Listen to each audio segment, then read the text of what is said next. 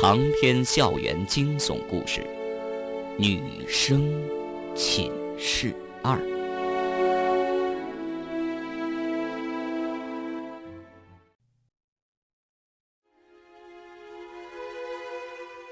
实验室老师何伟在扒拉着一串厚厚的钥匙，手有些哆嗦，找了半天，这才找到病理学实验室的那把。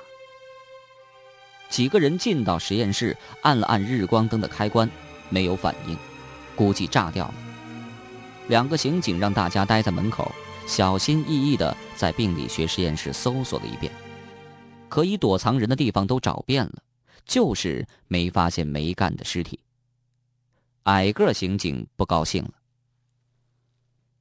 你们这帮大学生也是，没事儿拿我们开心啊？报假案是要负法律责任的。”方圆他们一开始坚持说自己的确看到了梅干的尸体，惹得矮个刑警雷霆大发，几乎要带他们回警局审问。还好何伟在场，毕竟年长，熟知人情世故，一个劲儿的打着圆场，说学生们相互间闹着玩这些学生也是被骗的。再加上高个刑警也急着回去，两个刑警这才怒气冲冲的离开了医学院。刑警走后，何伟询问事情经过，听完之后也是疑惑不解。方圆啊，你确定你没看错？没有。苏雅，还有韩军，你们都是亲眼所见吗？两个人也都是重重的点点头。这就奇怪了，你们三个人都说亲眼看到梅干的尸体，难道他会从实验室里活过来？然后自个儿走出去了。苏雅不相信，那不成了僵尸了？要不就是你们三个人全看错了。何伟又摇了摇头。按理说，三个人全看错，这也不可能啊。要不然，真像刑警所推测的，是梅干故意开玩笑，但开这种玩笑也太荒诞了。几个人讨论了半天，终于还是没有结果。何伟只能无奈的让大家先回去休息，等明天天亮了再寻找梅干。准备离去时，徐天突然开口了：“何老师，等一下，我想梅干会不会在其他实验室？”何伟眼前一亮：“哎，哎，是啊，也有这种可能。”或者你们看错了实验室，又或者梅干就躲在哪个实验室里？何伟找出钥匙，一个个实验室的查找，可是找了半天，依然是一无所获。梅干并不在实验大楼里任何一间实验室里。每个人的心里都在想着飘逸传说，但那仅仅是传说。现在的这种时候，谁也不愿说出口。找完最后一个实验室，众人分手，各自回去休息。方圆和苏雅回到四四幺女生寝室，倒头就睡。这晚，方圆做了一个奇怪的梦，他梦到自己变成了一个卑微的小生物，在浩如烟海的宇宙中微不足道，时时刻刻都在躲避着天敌的追杀，还有狂风暴雨的袭击。他活得很累，几乎每一分钟、每一秒都为生存而努力。可是无论他怎么努力，都无法改变他的生活环境。最后，他绝望了，从万丈悬崖上跳入汹涌澎湃的激流中，被无穷无尽的漩涡卷了进去，慢慢沉入，越沉越深，越深身体越压抑，压得血肉几乎要喷溅而出。这个梦让方圆睡得极度疲惫。有一阵子，他仿佛像庄周梦蝶般，不知道梦中是真实的还是现在是真实的。他想起了多重宇宙学说，也许在另一种宇宙、另一处的他，就像是梦中的那个卑微生物。方圆醒来时，天已经亮透了，他实在太累了。竟然一口气儿睡到了八点多钟。睁开眼的时候，苏雅正坐在自己床边，脸色苍白，双眼直勾勾的盯着方圆，似乎一直在等他苏醒。然后他说出了一句方圆无法置信的话：“梅干死了，他的尸体找到了。”方圆一个机灵，直接从床上蹦下来，两只眼睛瞪得滚圆。“你说什么？”苏雅则不紧不慢的说：“梅干死了，就在病理学实验室。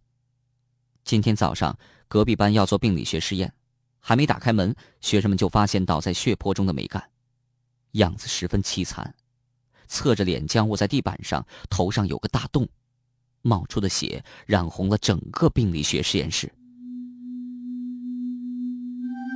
方圆可以想象学生们被震惊住的情景，梅干因为恐惧而扭曲的脸，肯定能让学生们尖叫。现在他却比那些学生更加震惊。昨晚他看到梅干在病理学实验室诡异的死亡，可等他们再次回来时，梅干的尸体却失踪了。他曾经希望那只是梅干的一次恶作剧，天亮后还能看到活灵活现的梅干出现在校园里。可是希望毕竟只是希望，方圆自己又何尝不知道这种希望的渺茫？现在梅干的死亡终于被证实了。他反而有种获得解脱的感觉，心里悬挂半空的石头总算砸下来了。只是梅干的尸体怎么会又出现在病理学实验室？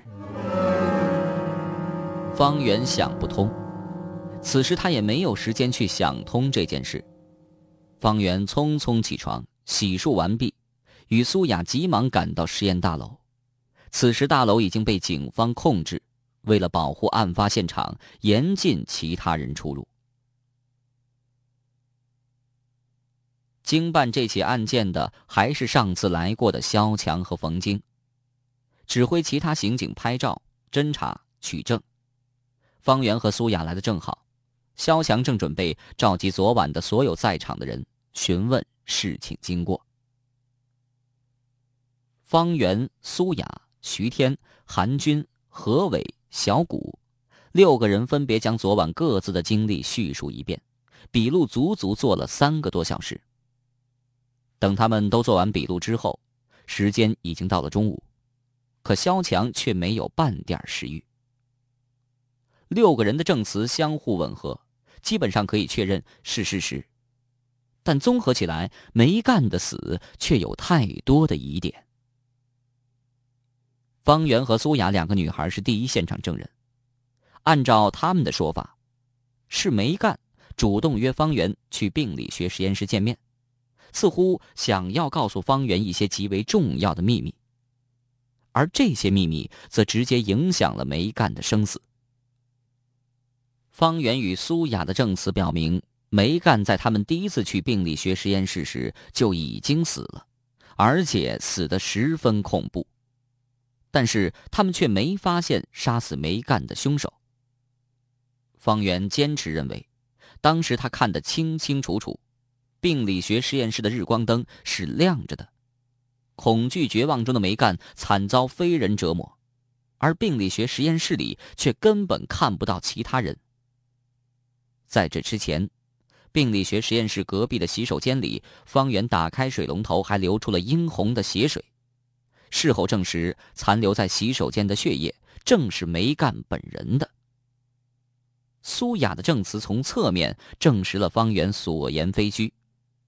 但是如果按方圆所说的推测，梅干是被一种看不见的力量所谋害，这让萧强怎么能够相信呢？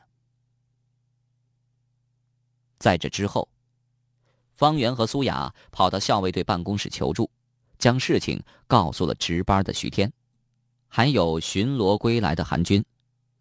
韩军首先到达病理学实验室，发现了死在里面的梅干。可是等方圆、苏雅、徐天三个人赶来之后，实验室里面的梅干竟然神秘失踪了。实验室只能用特制的钥匙打开，这种钥匙只有三把，后勤处有一把，梅干自己有一把，实验室老师何伟有一把。后勤处那把被证实一直保留在保险箱中，没有拿出来使用过，而实验室老师何伟声称钥匙一直随身携带，不曾外借。当晚也确实是韩军从床上把他叫起来的。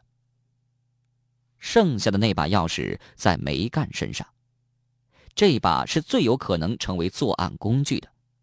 可是警方却在已经死掉的梅干身上发现了实验室的钥匙。梅干死后，他的尸体怎么会从病理学实验室消失呢？如果梅干真是被他人所杀，凶手是怎么做到这一切的？凶手怎么能在灯光明亮的实验室中杀死梅干，而却不被方圆和苏雅发现？凶手又怎么能在韩军发现梅干的尸体与方圆三个人来到病理学实验室之间的这个空隙时间里隐藏尸体？即使凶手聪明绝顶，有办法隐藏尸体，那么短的时间里，他又能背着尸体藏到哪儿去？在徐天的建议下，当时何伟带着他们几个搜索了整个实验大楼的实验室，根本就无处容身。最令人费解的是，凶手好不容易做完这一切，又为什么要让梅干的尸体再次回到病理学实验室？看门人小谷证实，除了两个幺幺零巡警进来时开的大门，其他时候大门一直紧锁，没有看到有人进出。所有的一切，根本就没办法解答，除非方圆他们所有的人都在说谎。但多年的刑侦经验告诉小强，六个人之间的证词相互证实，契合的那么巧妙，不可能相互串供。应该是真实可信的，但如果他们都没有说话，那所发生的一切又该怎么解释？在调查时，肖强意外得知病理学实验室一直流传着漂移空间的传说。如果真有这种漂移空间，那一切就好解释了。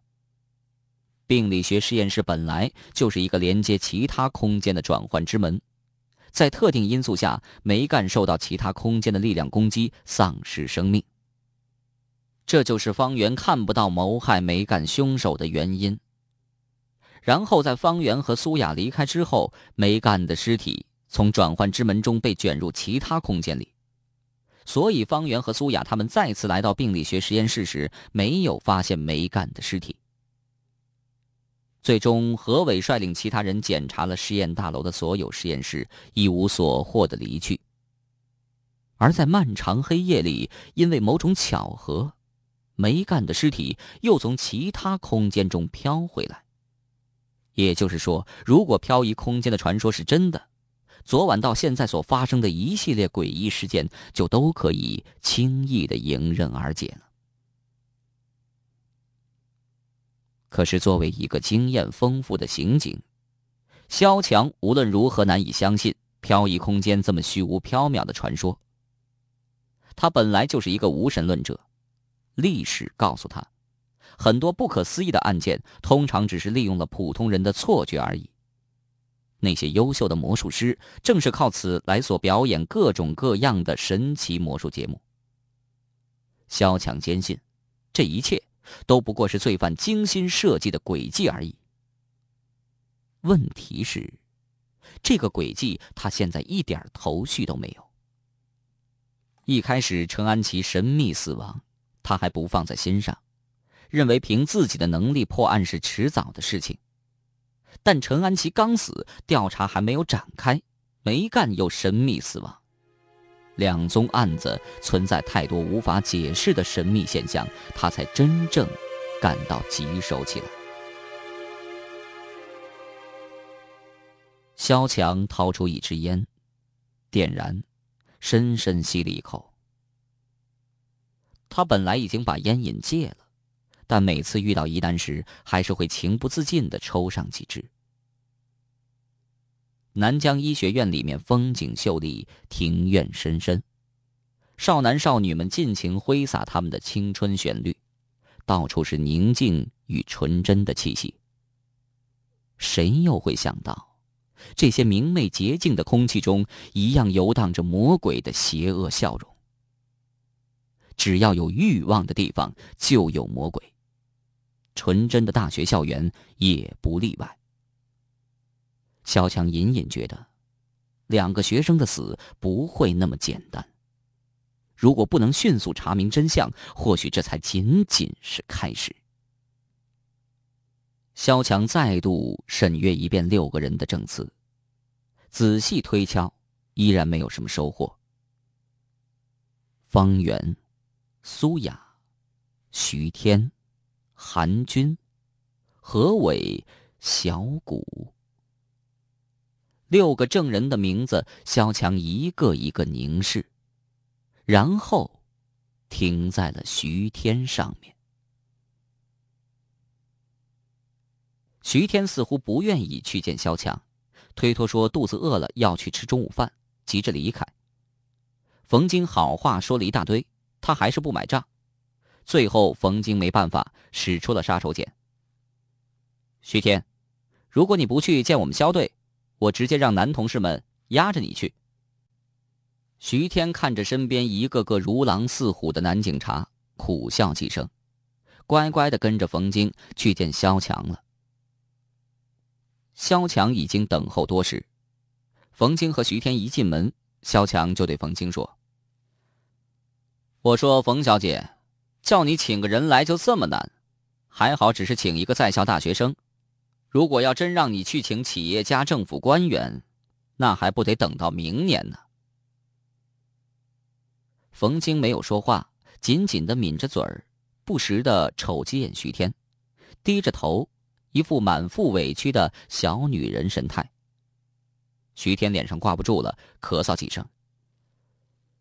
肖队长，不能怪冯警官，呃，是我的不对。你看，都十二点了，我肚子饿了，本想先吃完饭再来见你的。萧强意味深长的看了一眼徐天。我看，我们的徐大侦探是心中有鬼呀，所以不愿意见我这个捉鬼的钟馗。徐天也笑了，哼，我有什么鬼啊？莫非我们的肖大警官有证据证明凶手是我？肖强摆了摆手，徐天，你别跟我绕圈子。昨晚没干被杀，你是现场证人。不会一点线索也没有吧？徐天立刻回答：“我能有什么线索？有肖队长在，还用得着我这种人来说三道四吗？”肖强面色一沉：“好了，徐天，你别贫了。要知道，这是一宗恶性连环杀人案，死的都是国家精心培养的医学人才，也是你朝夕相处的同学好友，这不是闹着玩的。”如果不尽快侦破，缉拿凶手归案，还不知道会死多少人。我请你来，没别的意思，就是想问问你，你对昨晚所发生的事情有什么看法？徐天嘴唇蠕动了几下，欲言又止，沉吟片刻，还是摇了摇头。萧强看到徐天如此神情，情知他肯定有所发现，只是不知出于何故，现在不愿意说出来。萧强笑了笑，努力打消徐天的顾忌。徐天啊，你尽管说，就当是侦探推理爱好者的相互交流好了。你放心，说错了也没关系。徐天还在迟疑，吞吞吐吐。肖队长，不瞒你，对于没干的死，我是有些个人看法。只是现在很多事情，我也没弄明白。现在是一头雾水，摸不着头脑。没证据随便怀疑别人，也许会影响身为办案人员的你。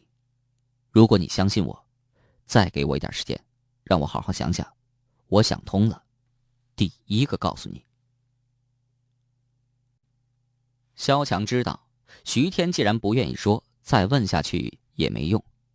他呵呵一笑，用笔在纸上飞快的写下几个字，递给徐天看。其实，在你来之前，我已经详细看过了你们六个人的证词，心里也有底了。找你过来，不过是为了证实一下。你看，是不是这个人？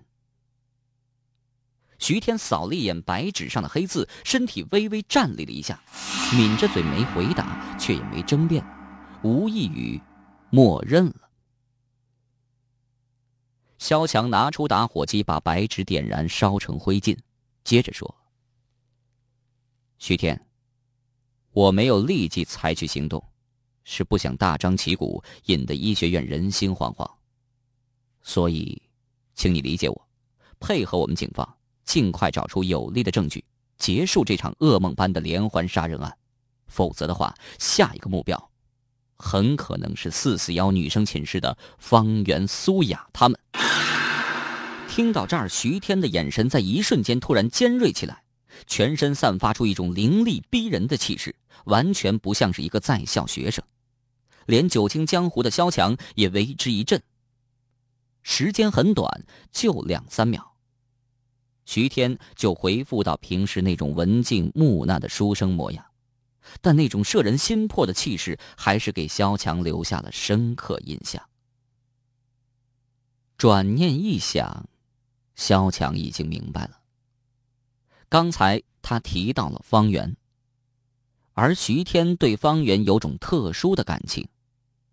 是的，徐天在暗恋方圆。